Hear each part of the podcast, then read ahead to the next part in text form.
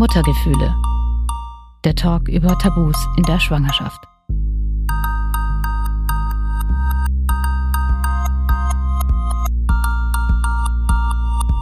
Hallo zusammen, schön, dass ihr dabei seid. Ich bin Katharina und Host dieses Podcasts. Bevor wir starten, eine Triggerwarnung. In dieser Folge geht es um das Thema Fehlgeburt. Wenn ihr euch damit unwohl fühlt, hört euch diese Folge nicht an oder hört sie euch mit jemandem zusammen an. Was ich vorneweg aber sagen kann, meine beiden Interviewpartner gehen ganz besonders mit dem um, was sie erlebt haben und geben auch Hoffnung, trotz ihres schmerzhaften Verlustes. Thomas, du bist jetzt mit dem Handy zugeschaltet. Genau. Okay. Du hörst dich gut an, äh, würde ich jetzt behaupten. Okay, Und danke. Bitte, gerne. Und Inga, du bist. Guten Tag. Auch, genau, du bist immer noch ganz normal dabei. Super. Das sind Inga und Thomas. Sie erzählen mir in dieser Folge von ihrer Tochter Hanna. Hanna ist in der 23. Schwangerschaftswoche nach einem vorzeitigen Blasensprung tot zur Welt gekommen. Mir war ganz schnell klar, dass Hanna nicht gelebt hat. Nenn's Muttergefühl. Äh, da war klar, das hat nicht funktioniert. Ähm, ich habe Thomas, als er reinkam, nur angeguckt und habe zu ihm gesagt, daran zerbrechen wir nicht. Mit dem, was sie erlebt haben, sind Inga und Thomas nicht allein. Die Wahrscheinlichkeit, dass jeder von uns eine Frau kennt, die eine Fehlgeburt hatte, ist sehr groß. Denn auch wenn nicht so viel darüber gesprochen wird, verliert so etwa jede sechste Frau im Zeitraum bis zur 24. Schwangerschaftswoche ihr Baby. Bei mir im Bekannten- und Freundeskreis war es so, dass ich das von vielen Freundinnen gar nicht wusste. Und dann ergab sich das so im Gespräch, ja, wir hatten ja auch eine Fehlgeburt oder unser Sohn hätte ja eigentlich auch eine kleine Schwester gehabt. Das hat mich ziemlich schockiert, dass ich das oft gar nicht wusste und dass da so drüber geschwiegen wird. Umso wichtiger finde ich es, dass wir über solche Themen offener sprechen. Und das mache ich jetzt mit Inga und Thomas. Hallo, ihr beiden. Hallo. Hallo. Ihr habt eure Tochter Hanna im November 2021 im sechsten Monat, also das ist in der 23. Schwangerschaftswoche gewesen, verloren. Erstmal finde ich es unglaublich stark, dass ihr jetzt so öffentlich mit mir darüber sprechen wollt. Und wir haben es auch gerade schon mal besprochen. Ihr sagt mir einfach Bescheid, wenn es euch zu viel wird, ja? Na klar. Das machen wir. Wollt ihr mich mal ähm, mitnehmen zum Anfang eurer Schwangerschaft? Hanna war ja ein geplantes Kind. Ähm, wie habt ihr denn erfahren, dass ihr Eltern werdet? Äh, tatsächlich ganz klassisch mit einem Schwangerschaftstest nach Ausbleiben der Periode. Also wie du sagst, wir wollten ein Kind, wir haben gebaut, ganz klassisch. Und dann war das Thema Kind da und irgendwann habe ich festgestellt, oh, drei Tage drüber, man könnte ja mal einen Test machen. Test gemacht, Test positiv. Ähm, große Freude, große Unsicherheit, aber alles in allem eigentlich recht positiv. Und wie verlief dann so der Anfang der Schwangerschaft? Wie war das? Der Anfang war ein bisschen holprig, ähm, weil bei der ersten Ultraschalluntersuchung wurde festgestellt, dass ich ein Myom habe.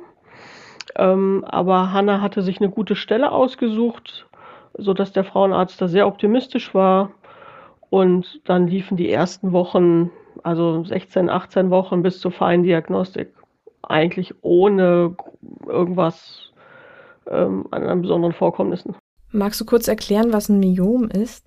Myom sind gutartige Muskelgeschwulste innerhalb oder außerhalb der Gebärmutter. Ähm, betrifft auch jede zweite bis dritte Frau, allerdings erst ab 35. Ähm, bei vielen macht es überhaupt keine Beschwerden. Ähm, man hat die und man weiß es nicht. manchmal werden die Blutungen stärker. Das war bei mir aber erst nicht der Fall. Ja, und äh, sie stören tatsächlich eine Schwangerschaft nur, äh, wenn das Ei sich falsch einnistet. Das war bei euch aber nicht der Fall. Das war erstmal nicht der Fall. Nee. Dann gab es diesen einen Sonntag, Inga. Da hast du gemerkt, irgendwas stimmt nicht. Ähm, was war denn da los? Naja, eigentlich war das ein Sonntag, auf den man sich freut. Der Mann ist aus dem Haus. Man kann Formel 1 gucken und äh, nichts machen. Und dann habe ich irgendwann gedacht, irgendwie ist das komisch, ob, ob ich mir in die Hose gepinkelt habe. Ähm, ich konnte es nicht, nicht einsortieren. Bin dann duschen gegangen, der Mann ist aus dem Haus und habe mich dann wieder aufs Sofa gesetzt und dachte aber nach einer Stunde, irgendwas ist komisch. So ein Gefühl halt, was man hat.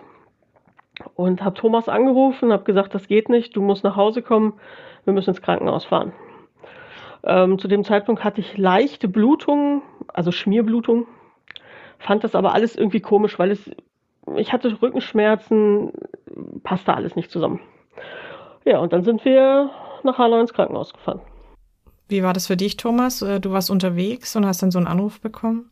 Ja, ich war gerade beim Wahldienst und äh, kam natürlich der Anruf. Äh, erstmal ein großer Schock und auch Verwirrung, wie Inga eben ja auch schon gesagt hat. Ja gut, in dem Moment war dann einfach nur äh, ja alles ans Team abgeben und ab nach Hause, Inga einpacken und ab nach Hanau fahren ins Klinikum. Und dann seid ihr in der Klinik angekommen und ähm, wie lief das dann weiter ab? Wie, wie hat man euch aufgenommen? Was hat man euch gesagt? Das war ja Corona, ähm, noch Hochzeit. Das heißt, war schon ein bisschen schwierig, aber Geburtshilfe dürfen Männer Gott sei Dank mit sodass wir beide Richtung Kreissaal durften.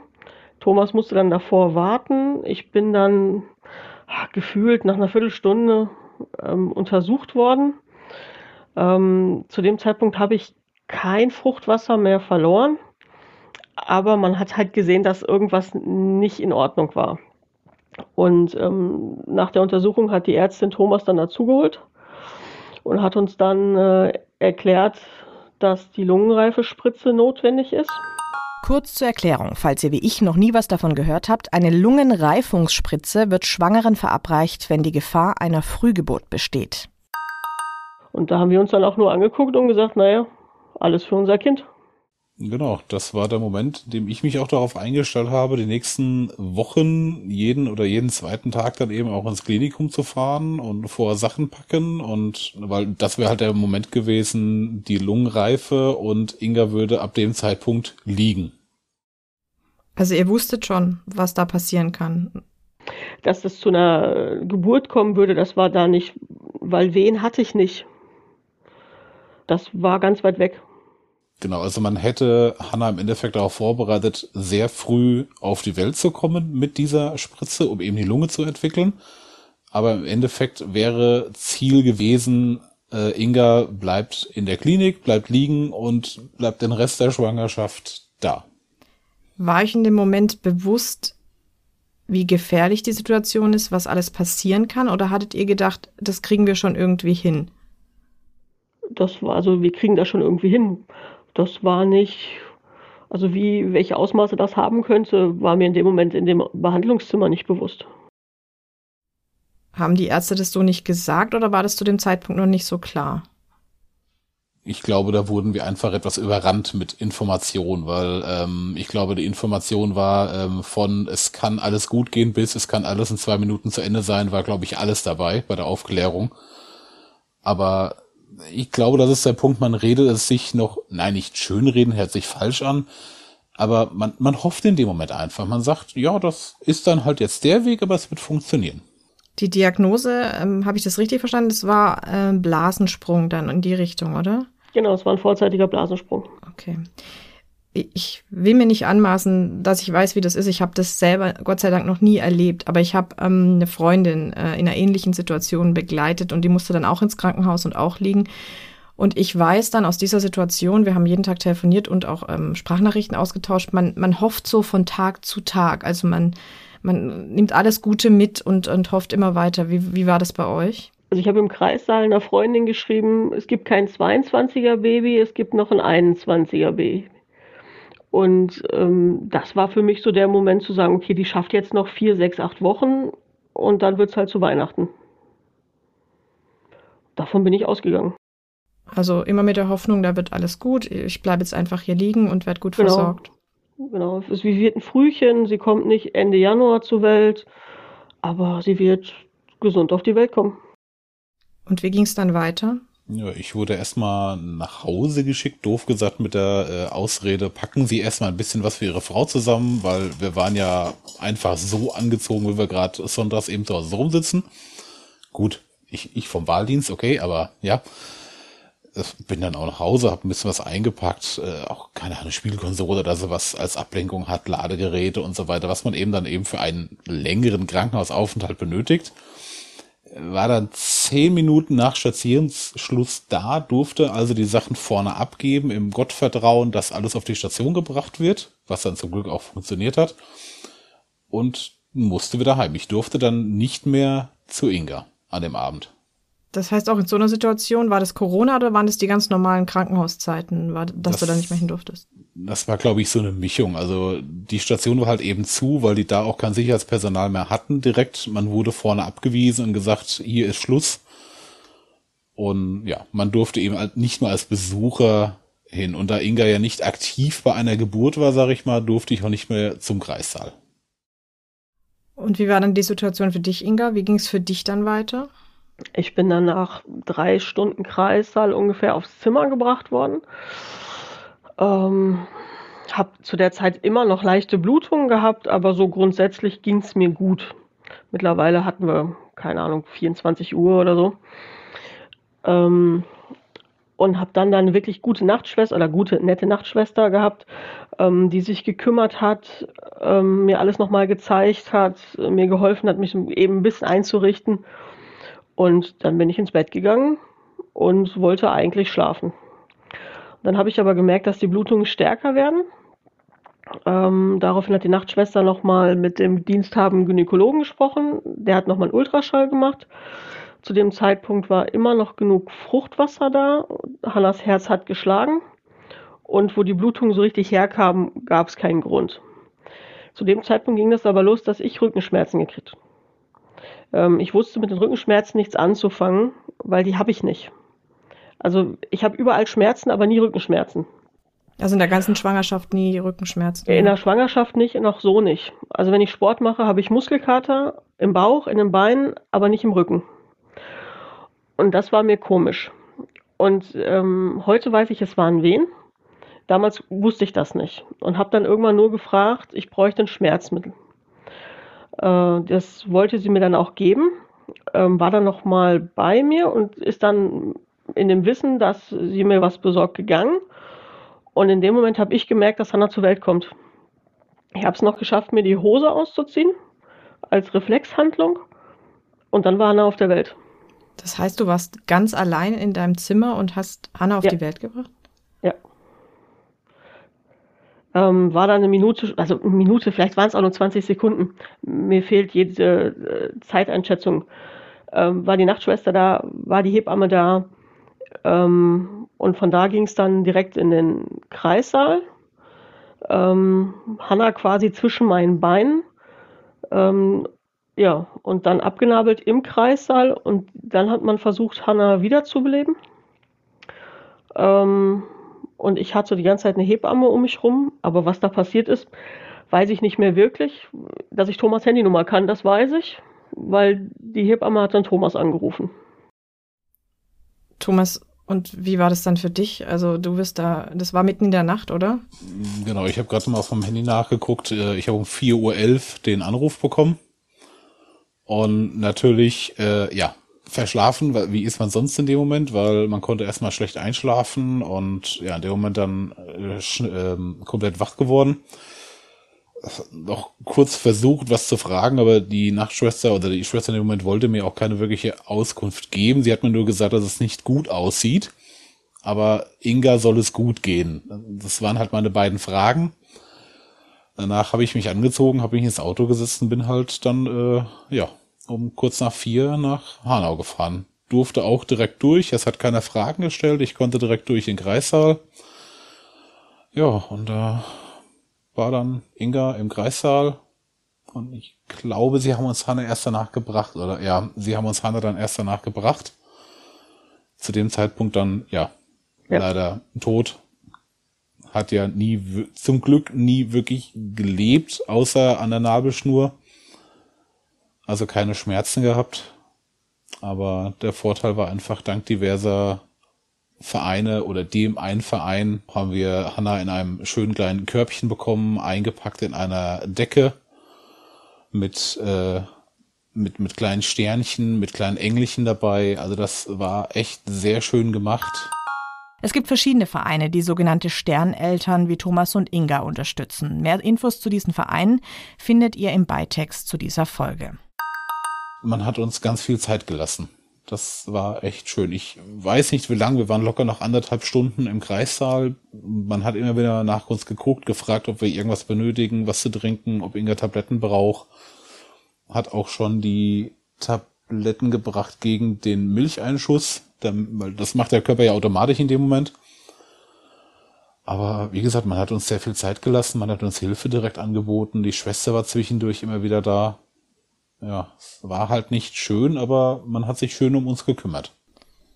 Äh, also, ich stelle mir das so unfassbar krass vor. Wie, wie kriegt man das emotional hin? Also, Inga, auch gerade du, du bringst da das Kind auf die Welt, dann wirst du da in den Kreissaal geschoben und dann ähm, weißt du überhaupt nicht, was passiert jetzt, überlebt mein Kind. Ähm, wie, wie, wie hast du das geschafft innerlich? Ähm, mir war ganz schnell klar, dass Hannah nicht gelebt hat ähm, weiß ich nicht, nenn's Muttergefühl. Äh, da war klar, das hat nicht funktioniert. Ähm, der Kinderarzt kam dann dazu, ähm, hat uns das, oder da war ich noch alleine, hat mir das erklärt und ich habe ihn nur angeguckt und habe gesagt, das war mir klar. Ja, irgendwie war das in dem Moment tatsächlich ähm, ganz, ganz klar und ich war ganz klar. Ähm, ich habe Thomas, als er reinkam, nur angeguckt und habe zu ihm gesagt, daran zerbrechen wir nicht warum auch immer das meine erste Reaktion war, weiß ich bis heute nicht. Aber das war so. Wahnsinn, wie stark die zwei sind, oder? Ich bin immer noch mega beeindruckt, wie die beiden auch als Paar mit dieser furchtbaren Situation umgehen. Was war deine Antwort, Thomas, als Inga gesagt hat, daran zerbrechen wir nicht? Ich weiß es nicht mehr. Aber wir sind noch nicht dran zerbrochen und wir werden auch nicht dran zerbrechen. Das merkt man auch. Das finde ich unglaublich bewundernswert, wie ihr da auch als Paar, ich glaube, in so einer Situation, wie man da als Paar miteinander umgeht. Ähm, wie war, wie war die Situation für euch dann zusammen, quasi mit eurer Tochter die Zeit zu verbringen? Das war surreal. Sie hätte nicht da sein sollen. Sie war da. Sie sah aus wie ein fertiges Kind ein bisschen klein.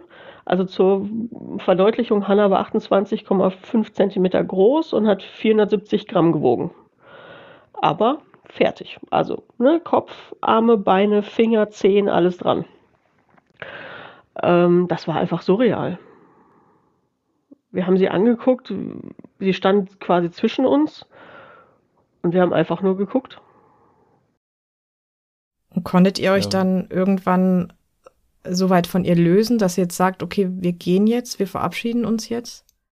Wir haben noch ein paar Bilder für uns gemacht, weil wir, zu dem Zeitpunkt wir ähm, haben nicht an, an sowas wie den Fotografen gedacht. Also ja, jetzt im Nachgang weiß man sowas. Ich weiß jetzt auch leider nicht mehr, ob wir großartig Informationen bekommen haben. Die haben es, glaube ich, nicht erwähnt in dem Moment.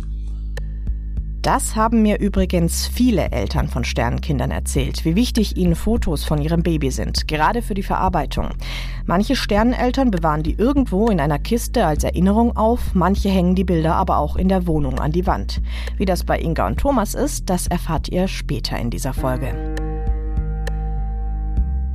Wir haben noch ein paar Bilder gemacht, die auch ja, wichtig waren. Und ja, ich weiß nicht mehr, wann wir weg sind, wann wir los sind. Aber ja, irgendwann, ja, ich würde sagen, habe ich Hannah eben in gute Hände gegeben. Und dann haben wir damit abgeschlossen. Also zumindest da in dem Moment im Krankenhaus, weil, blöd gesagt, mitnehmen können wir sie sowieso nicht. Genau, wir hatten das große Glück, dass wir in Hessen wohnen und in Hessen wirst du als Eltern über die Bestattungspflicht deines Sternenkindes aufgeklärt. Das heißt, wir wussten, welche Möglichkeiten wir hatten. Und wir waren uns auch schnell einig, wie wir sie bestatten lassen wollen. Das haben wir dann mehr oder weniger im Kreissaal noch gemacht. Und irgendwie hatten wir da für uns einen Abschluss. Also realisiert haben wir es nicht, aber wir haben das gemacht, was wir tun konnten als Eltern. Und für was habt ihr euch entschieden? Wie wollt Anna ist beigesetzt in einem Sternkindergrabfeld in Hanau. Also mit anderen Kindern in einem Grabfeld nur für Sternkinder. War euch das wichtig, dass sie da begraben wird? Dass sie nicht alleine da liegt. Also das Gefühl zu haben, sie ist nicht allein, war wichtig. Ja, das ist schon, also, dass das nächste Grab, was zu dem Zeitpunkt da wäre, wäre das von meinem Großvater und meiner Mutter. Das wäre halt ein großes gewesen, wo wir uns auch darauf vorbereitet haben, dass es demnächst wegkommt, sagen wir es mal so. Und das dann wieder zu verlängern, wäre blöd gewesen. Das Sternkindgrab bei uns hier in meinem Heimatort ist zu dem Zeitpunkt erst entstanden da wussten wir nicht so genau, wie es damit aussieht und das sind, glaube ich, so Momente, dass das entscheidet man dann vor Ort. Genauso wie Inga ja auch entschieden hat, dass Hanna noch im Kreissaal eine Nottaufe bekommt und dementsprechend auch Hanna heißen darf. Also wir hatten uns den Namen auch schon rausgesucht. Wir hatten nur ein lokales Problem. Der Name taucht auch in unserem Straßennamen auf. Mhm. Aber er hat uns sehr gut gefallen und er gefällt uns immer noch. Aber Inga hat eben im Kreissaal entschieden, wir nennen das Kind Hanna. Wenn man alleine ist? Ja. Und das mit dem Sternenkindergrab, das ist einfach schön. Das ist eine schöne äh, Sache, die sie in Hanau aufgebaut haben. Und wie Inga schon gesagt hat, sie ist nicht alleine. Es sind viele andere da. Jetzt zum, zu Weihnachten waren auch ganz viele Lichter da. Es sind immer wieder mal Blumen da liegen Teddys, Sterne, überall sind, wie gesagt, Kerzen an. Das ist sehr schön gemacht. Sehr trauriger Moment, immer da zu sein, aber auch immer wieder schön zu sehen, dass auch viele andere Eltern ihr Sternkind besuchen kommen. Aber das mit dem Namen und auch mit der Taufe und mit dem Begräbnis, es klingt alles so danach, dass es euch wahnsinnig wichtig ist, dass Hannah eine Identität hat. Also, dass man sagen kann, das war unsere Tochter, die war da. Ist es so? Genau. Das Problem ist ja, dass sie vor der 24. Woche auf die Welt gekommen ist. Und damit hat sie nach dem Personenstandsgesetz keine Berechtigung. Das heißt, sie hat keine Geburtsurkunde. Wir haben für sie bekommen eine Bescheinigung über das totgeborene Kind. Ich glaube, so ist der juristische Begriff. Das muss man aber beantragen. Das bekommt man nicht automatisch. Ähm, aber auch das haben wir gemacht. Sie ist bei uns im Stammbuch. Sie ist unsere Tochter. Bei Sternenkindern, die bei der Geburt weniger als 500 Gramm wiegen, können Eltern seit Mai 2013 im Standesamt eine Bescheinigung beantragen, in der das fehlgeborene Kind mit vorgesehenem Vor- und Familiennamen, Geschlecht, Geburtstag und Geburtsort erfasst wird. Das ist dann quasi wie eine Geburtsurkunde. Das heißt sonst, wenn man nichts macht, dann ist es einfach so, ich sag's jetzt mal ganz hart, als wäre sie gar nicht da gewesen. Und es gibt ja leider weiterhin Kliniken, in denen äh, Hanna war ja rein technisch gesehen ein Spätabort noch durch Gewicht und Alter. Ähm, es gibt eben noch genug Kliniken, in denen diese Kinder dann eben in einer Nierenschale, wenn überhaupt, noch den Eltern gezeigt werden und danach einfach als Klinikmüll entsorgt werden. Aber das ist halt auch wieder eine Sache von Bundesland zu Bundesland und eben auch immer noch von äh, Ausbilder zu Ausbilder. Stelle ich mir auch furchtbar vor, ohne das je erlebt zu haben, aber wenn man das Kind einfach dann nicht bei sich hat, sich zu verabschieden oder das zu realisieren. Das war wahrscheinlich eine wichtige Situation auch für euch, noch Zeit mit Hannah zu verbringen, oder? Das war sehr wichtig und ja auch trotz der extrem traurigen Situation sehr schön weil man uns die Zeit gelassen hat. Da, da stand keiner und hat gesagt, wir brauchen den Kreissaal und ihr müsst jetzt. Es war dann irgendwann der, der Schichtwechsel, aber da kam die neue Hebamme rein, die wusste Bescheid und hat einfach nur gesagt, wie sie heißt und ist wieder gegangen. Und das war unglaublich gut. Das glaube ich. Was ich aber dann auch noch einen schwierigen Schritt finde, äh, nachdem ihr euch dann von Hannah verabschiedet habt, ist, äh, zurückzukommen nach Hause. Ich weiß nicht, ob ihr schon Babysachen besorgt hattet oder wie, wie war das bei euch dann, das nach Hause kommen? Ich glaube, wir sind eines dieser Pärchen, die sich da nicht wirklich riesengroß darauf vorbereitet haben. Ja, das eine oder andere hatten wir schon hier, aber auch familiär. Wir haben einen Kinderwagen mit vollem Zubehör gut günstig bekommen. Aber ansonsten, wir hatten kein eingerichtetes Kinderzimmer. Wir haben noch keine Klamotten hier gehabt nichts. Also ja, das wäre der Moment gewesen, wenn Inga mit Hanna im Krankenhaus liegt, bin ich derjenige, der dann äh, erstmal eine Woche Urlaub nimmt, alle möglichen Geschäfte abklappert, alles leer kauft und dann alles aufbaut. War in dem Fall vielleicht dann auch gut, dass ihr nicht so vorbereitet wart, oder? Ja, und jetzt im Nachgang ist das immer, wenn wir bei ähm, schwangeren Frauen und bei den Pärchen eben sehen, ja, in einem halben Jahr kommt das Kind und man sieht die eingerichteten Kinderzimmer und äh, es ist alles schon gekauft, es ist alles da, Klamotten für die nächsten drei Jahre eingekauft. Ja, übertrieben jetzt. Aber da ist bei uns immer gleich der Moment, hoffentlich passiert bei euch nichts. Man, man, das ist, man, man wünscht sowas keinem Feind. Das ist äh, schlimm. Aber es ist im, in unseren Augen dann immer so, hoffentlich passiert nichts. Wenn wir gerade auf eure Freunde und auf die Familie blicken, ähm, wie sind die denn mit euch umgegangen, als ihr nach Hause kamt? Äh, wie wurdet ihr da aufgenommen? Wie sind die, wie haben die reagiert? Äh, das war sehr, sehr unterschiedlich. Ähm, wir haben Freunde gehabt, wo es nicht vieler Worte bedarf, wo wir gemerkt haben, die sind einfach da. Ähm, es stand irgendwann eine Tüte Schokobons vor der Tür, irgendwann gab es einen Strauß Blumen, ohne irgendwas. Und das sind die, die auch immer über Hannah gesprochen haben als Kind. Da gab es nicht äh, komische Ausflüchte, sondern das war immer, das ist eure Tochter. Ähm, und tut es leid, dass eure Tochter gestorben ist. Ähm, dann gibt es aber auch die, die da bis heute nicht mit umgehen können. Die bis heute den Namen nicht aussprechen, die bis heute eigentlich uns nicht richtig in die Augen gucken können und von denen wir eigentlich gar nicht wissen, wie es ihnen geht, weil sie das auch nie gesagt haben. Das ist schwierig. Ähm, Familie ist ein bisschen anders. Meine Eltern wohnen relativ weit weg. So dass ich meine Mama zwar angerufen habe, aber meine Eltern erst eine Woche oder anderthalb Wochen später runtergekommen sind. Und wir haben das tatsächlich die ersten Tage mit uns alleine gemacht. Aber das war gut. Für uns als Paar war das gut. Und ähm, die Leute, die damit nicht so umgehen konnten, ähm, habt ihr da euch inzwischen von den Menschen auch so ein bisschen distanziert oder kommt es dann einfach so oder konntet ihr euch wieder annähern jetzt in der Zeit oder sind es jetzt einfach Leute, die man auch dadurch verliert? Ja, man zum Teil verliert sie. Wobei das ohne böse Worte oder irgendwas ist. Das ist einfach der Umstände geschuldet und das ist okay. Da ist kein böses Blut oder irgendetwas. Ähm, das haben wir tatsächlich dann für uns so hingenommen. Es war nicht immer ganz einfach, aber wir haben geguckt, was für uns gut und wichtig ist.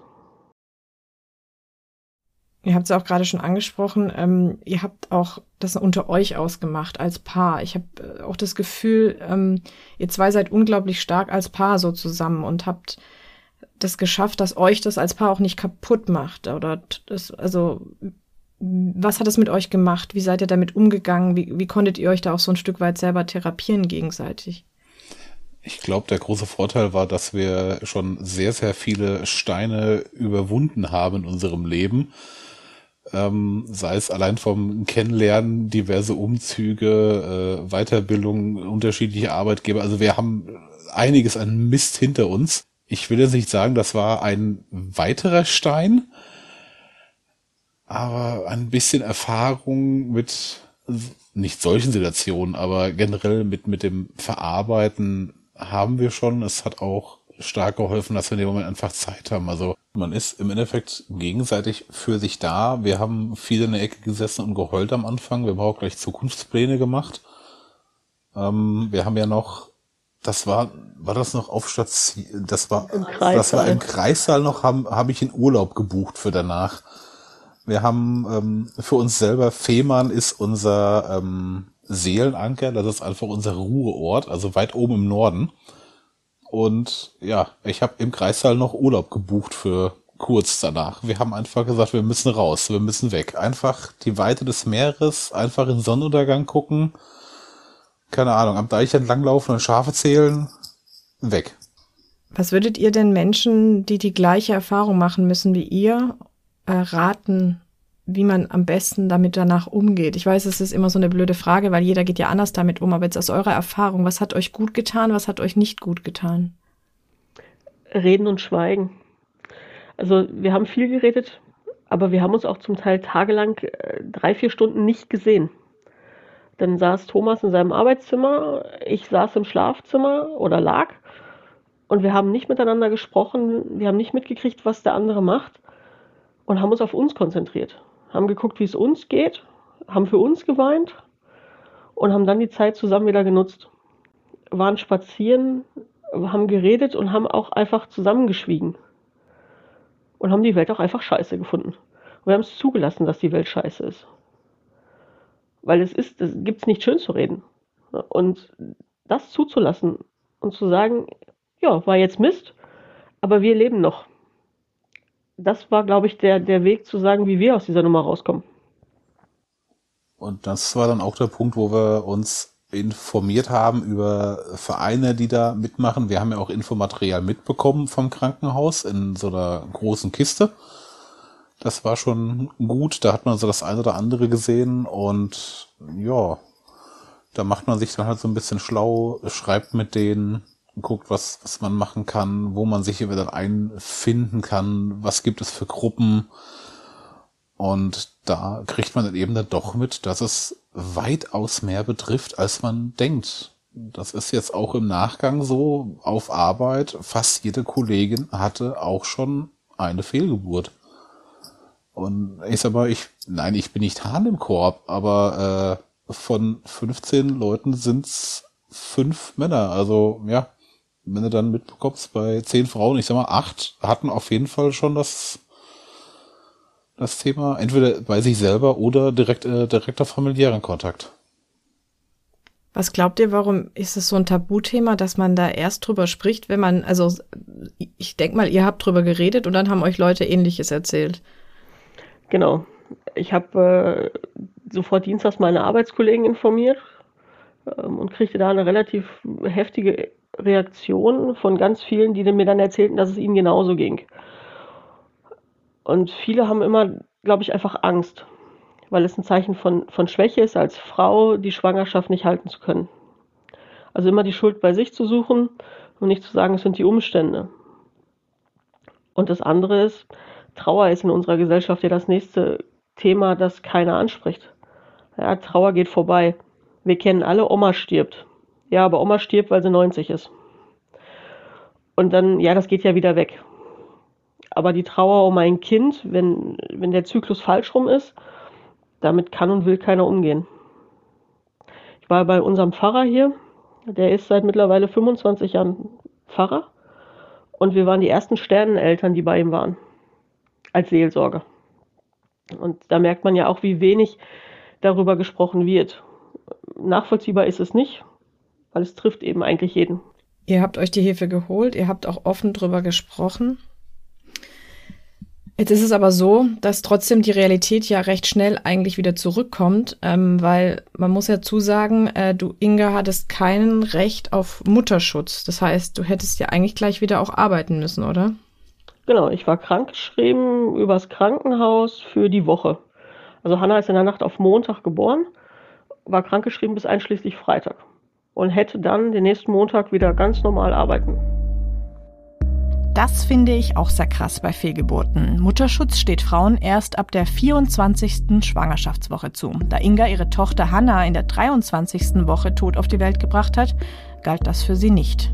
Und äh, habe dann eine gute Hausärztin, bei der Thomas dann sofort war, die ihn auch krankgeschrieben hat. Und sie hat mich dann nochmal für vier Wochen krankgeschrieben dann nochmal für eine und dann haben wir Urlaub gemacht und dann bin ich aber nach sechs Wochen wieder arbeiten gegangen. Und wie war das für dich, dann wieder zur Arbeit zu gehen? Hat es dir gut getan oder war das zu früh? Ähm, es war eine Mischung. War natürlich schwierig, weil gegangen bin ich schwanger im sechsten Monat und komme zu dem Zeitpunkt wieder, wo ich eigentlich im Mutterschutz gegangen wäre. Das hat mich selbst ein bisschen mitgenommen, habe ich auch dran zu knacken gehabt. Aber die Kollegen haben mich, oder die meisten haben mich sehr, sehr positiv aufgenommen, haben mich angesprochen, haben nach Hanna gefragt. Ich konnte erzählen und dann konnte ich arbeiten. Mir hat das geholfen. Ich glaube, das ist nicht immer so, aber für mich war das gut. Ihr habt mir im Vorgespräch auch erzählt, ähm, dass ihr ein Bild von Hanna auch bei euch im Haus, glaube ich, hängen habt. Im Wohnzimmer, genau. Im Wohnzimmer. Warum ist euch das so wichtig und wie gehen die Leute damit um, die zu euch zu Besuch kommen? Ähm, es gibt Besuche, bei denen wir wissen, dass die sehr empfindlich sind. Da räumen wir die beiden Bilder von Hannah auch weg. Da sind dann Erinnerungsstücke weiterhin da. Wir haben von guten Freunden sehr schöne Erinnerungsstücke bekommen mit Name, Geburtsdatum, du wirst immer bei uns sein, also diese Sachen. Das steht auch da, das räumen wir auch nicht weg. Das gehört zu uns. Hannah gehört weiter zu uns. Sie ist nicht bei uns, sie ist in den Sternen, aber sie ist unsere Tochter. Also wir haben mal gehört, das ist ja kein fertiger Mensch. Und das ist so was, wo wir gesagt haben, okay, ich möchte diese Diskussion nicht führen. Und das sind ja auch Menschen, die nicht oft bei uns vorbeikommen oder zum Teil auch gar nicht mehr kommen. Ähm, aber da muss man dann einfach sagen, das ist eine Diskussion, die führe ich nicht über mein Kind. Könnt ihr es irgendwo nachvollziehen, was die Leute sagen, das ist kein fertiger Mensch? Nein. Ich darf mein Kind nur bis zur zwölften Woche abtreiben, weil danach zu viel Mensch ist. Aber in der 23. ist sie noch nicht fertig. Gibt es keine Relation. Also Hannah ist und bleibt Teil eures Lebens, das merkt man ganz deutlich. Und ihr habt auch noch einen großen Wunsch. Ähm, Hannah soll auch große Schwester werden. Äh, seid ihr schon bereit, wieder schwanger zu werden? Wir hatten ja das Glück, dass ich ein Jahr nicht schwanger werden durfte. Ähm, diese Myome sind ja ein, mit ein Grund gewesen für den Blasensprung. Nicht der einzige, aber mit ein Grund. Ähm, und da ging dann erstmal die Behandlung vor. Und da gab es im Dezember eine Embolisation. Da werden so kleine Kunststoffkügelchen in die Blutgefäße gespritzt und dann die Myome verödet. Das hatte nicht ganz den Erfolg wie gehofft, sodass ich im Juni noch eine Bauchspiegelung hatte und dabei sind alle Myome entfernt worden. Und dann hatten wir quasi ein Jahr lang Zeit zu verarbeiten und uns zu überlegen, wollen wir oder wollen wir nicht. Und in dem Jahr ist aber immer klarer geworden, Hanna wird große Schwester. Ähm, nicht um jeden Preis, natürlich nicht, ähm, aber das ist unser Ziel. Ja. Und was sagen die Ärzte?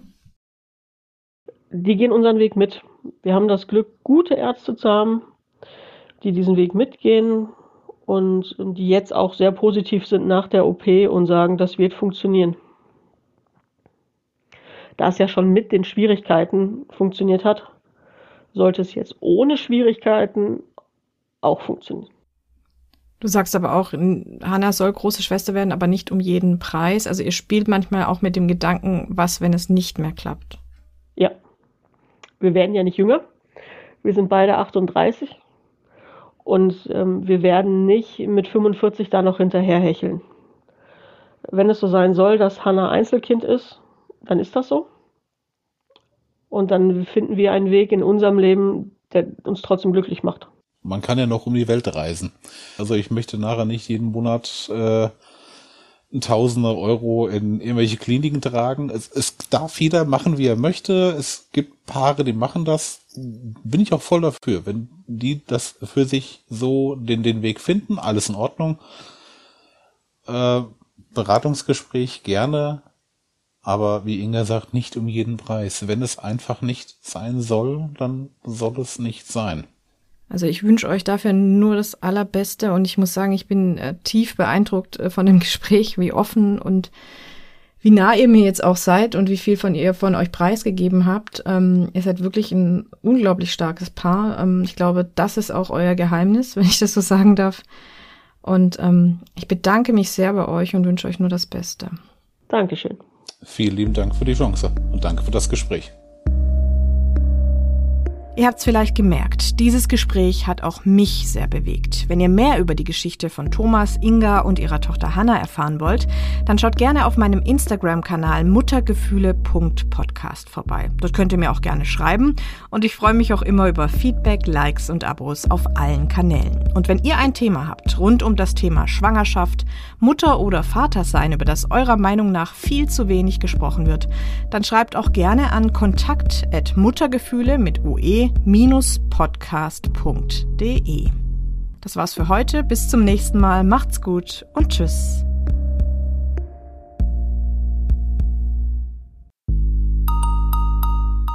Dieser Podcast ist von mir, Katharina Fuß. Produktion Fabian Siegel.